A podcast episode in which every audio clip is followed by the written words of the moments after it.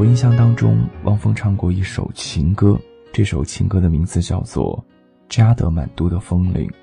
起初在看到这首歌的名字的时候，我会在想，这是什么意思？就像我们都未曾见过那串加德满都的风铃，它不在这里无处可寻，可它在我的心底挥之不去。这样的比喻美的不是一星半点儿，好像是心里那种对爱的追求，然后又好像那么的神秘，那么的刻骨铭心。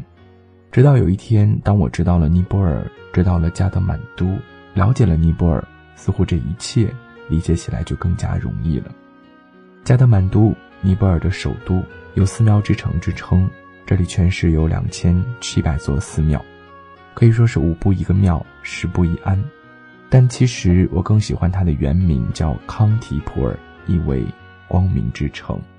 自古到今，人们都在追求着光明，这种寓意非常的好，追求也好，和这里的众多寺庙相互的辉映着。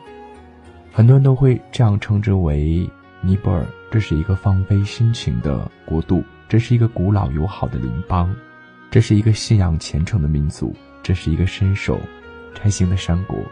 所以说，真的去到这样的一个地方，你真的不需要太多的准备，只要带着你的好心情去享受就够了，一切都是那么的淳朴，那么的自然。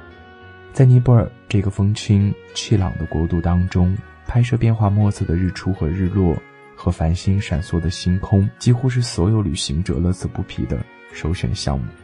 尤其是当夜幕降临的时候，明亮而闪烁的繁星，仿佛是触手可及。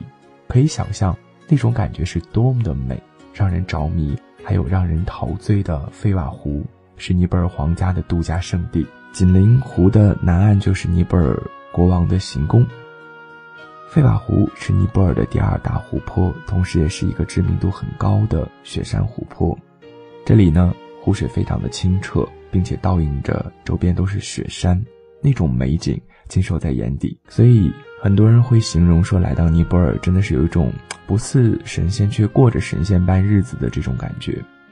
也许还会有更多的、更深的感触。不同的民族、不同的年龄、不同的性别、不同地位的国民，他们无一例外敬仰着神灵，与人为善，知足常乐。因此，毫不夸张地说，信仰已经铸造了尼泊尔整个的民族的灵魂。木棉花开了。你是何时的绽放呢？落花似百鸟飘落，如百鸟不知疲倦的飞翔。你若疲倦不堪，是否想停下来休息，还是想继续飞翔，飞向呢梦中的远方呢？有的时候带着音乐去寻找答案是一件挺不错的事儿。于是，在这首加德满都的风铃当中，我们就听到了一个放飞心情的国度，给我们在音乐上的一种心灵震撼。是啊，起初如果你不知道加德满都这样的一个城市，不知道尼泊尔的话，你去听这样的一首歌，你只会觉得，嗯，它很好听。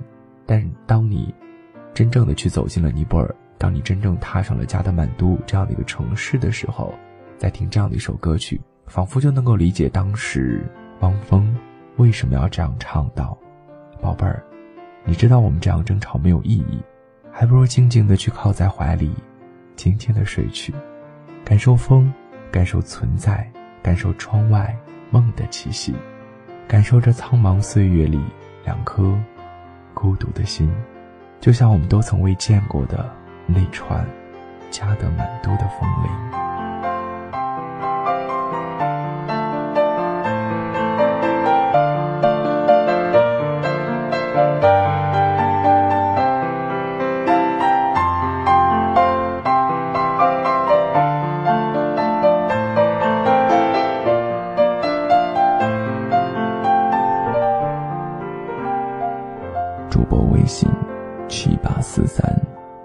六七，微博 DJ 肚子疼，谢谢你。